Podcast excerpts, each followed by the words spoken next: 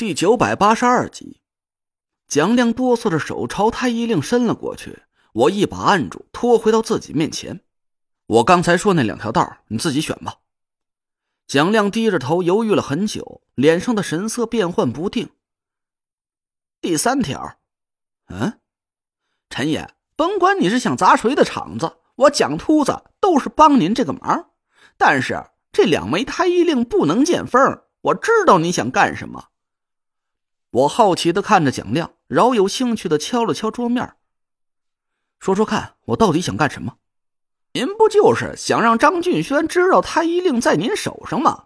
您拿着太医令直接去找张俊轩的话，甭管拿的是真是假，他都不能相信。但要是通过斗宝现场的几个专家的嘴把这口风放出去，他非得上杆子来找您不可。嗯，这大脑的瓜子真够聪明的。接着说。斗宝的对象应该是和张俊轩有关系。您想搂草打兔子，让他把消息传递给张俊轩的同时，还顺手把他挤兑出古董圈子，拆掉张俊轩的一条胳膊。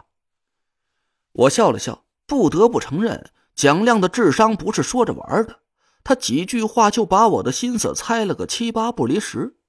我确实是想用这种方式告诉张俊轩，太医令就在我手上。想要号令整个风水界，就放下架子来联系我，这样我就可以把主动权牢牢的抓在自己手里了。但另外一点，蒋亮却没猜中。我想要拆掉的不是张俊轩的左膀右臂，而是花姐的。这老娘们和那若兰沆瀣一气，压根就没把我放在眼里。用我干着脏活累活，还遮遮掩掩的，不想把知道的消息告诉我，这让我很不爽。我打算用这一场斗宝来狠狠的杀一下这对狗男女啊，不是，是这两个人的傲气。想让我干活，就必须乖乖的和我合作。我拿起那块假的太医令，朝着蒋亮晃了晃：“你自己不都说了吗？那赝品也没人能看得出来假在哪里。”我就用个假货把张俊轩给调出来，这买卖还不够划算。蒋亮换了一副严肃的神色，连菜都顾不上吃了。陈爷，您不觉得这赝品来路有点蹊跷吗？嗯，是挺蹊跷，但也瞒不过我。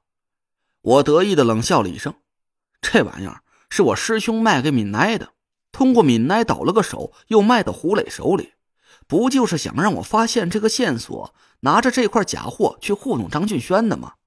嘿，要是我没猜错的话，这应该是你或者是花姐做出来的赝品吧？也只有你俩的手艺能把个假货都做得这么逼真。蒋亮却摇了摇头，脸色很凝重。您要是猜到了这一层，可就钻进死胡同里了。我蒋兔子指天发誓，这赝品不是我和秦大喇叭做出来的。我刚才的话没糊弄您，这块赝品是和真品出自同一个人的手笔，绝对是个老物件啊！我愣了一下，不敢置信的看了看手里的那块假太医令。不是你的意思是，这也算是个真货，只不过是没有真正的太医令的效力罢了。嗯，真正的太医令啊，暗藏乾坤。只有历代的风水界总回首才知道其中真正的秘密。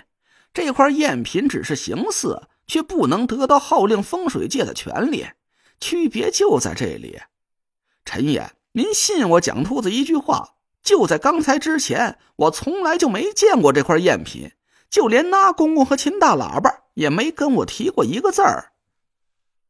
蒋亮的神色很认真，我呆呆的愣了半天，突然脑子里一闪。有可能这是张俊轩放出来的烟雾弹，他是故意让我得到这块赝品的。一旦我拿着这块假太医令去糊弄他，我的真实意图就立马露馅了。对喽，您这脑子可算是回到正道上了。蒋亮松了口气，抓起筷子塞了一口肉嚼了起来。师兄和花姐从来就没跟你提起过这块赝品的来历。我不敢置信的看着蒋亮。他一边夹菜一边点了点头，根本就没空回答我的话。这就怪了，他们这到底是在搞什么鬼？这俩人配合张俊轩一起跟我演戏，这说不过去呀。蒋亮的筷子在半空里顿了一下，回过头来叹了口气：“哎，陈爷，一命二运三风水，这都是涉及天机的玄秘之事。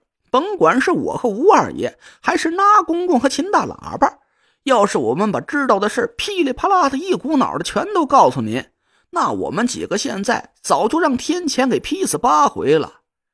您得悟，自己个儿去悟。”要是什么事都能靠嘴去问出来，那要脑子干嘛用啊？蒋亮恨铁不成钢的白了我一眼，我让他这句话给堵得哑口无言，讪讪的把两枚太医令都收了起来。蒋亮吧唧吧唧的吃着菜，我低头仔细想了一下，给那若兰打了个电话：“师兄，胡雷手上那块太医令是你卖给民奶的吧？”嘿。亏你以前还混过古董行，这一点规矩都不懂，这能叫卖吗？师兄教你个乖，这得叫让，以后可别这么丢人现眼的了。我没心思和那若兰闲扯，直接说起了正题。东西是怎么来的？可能是我的这个问题，正是那若兰希望我去悟的。他的口气顿时有点激动了起来。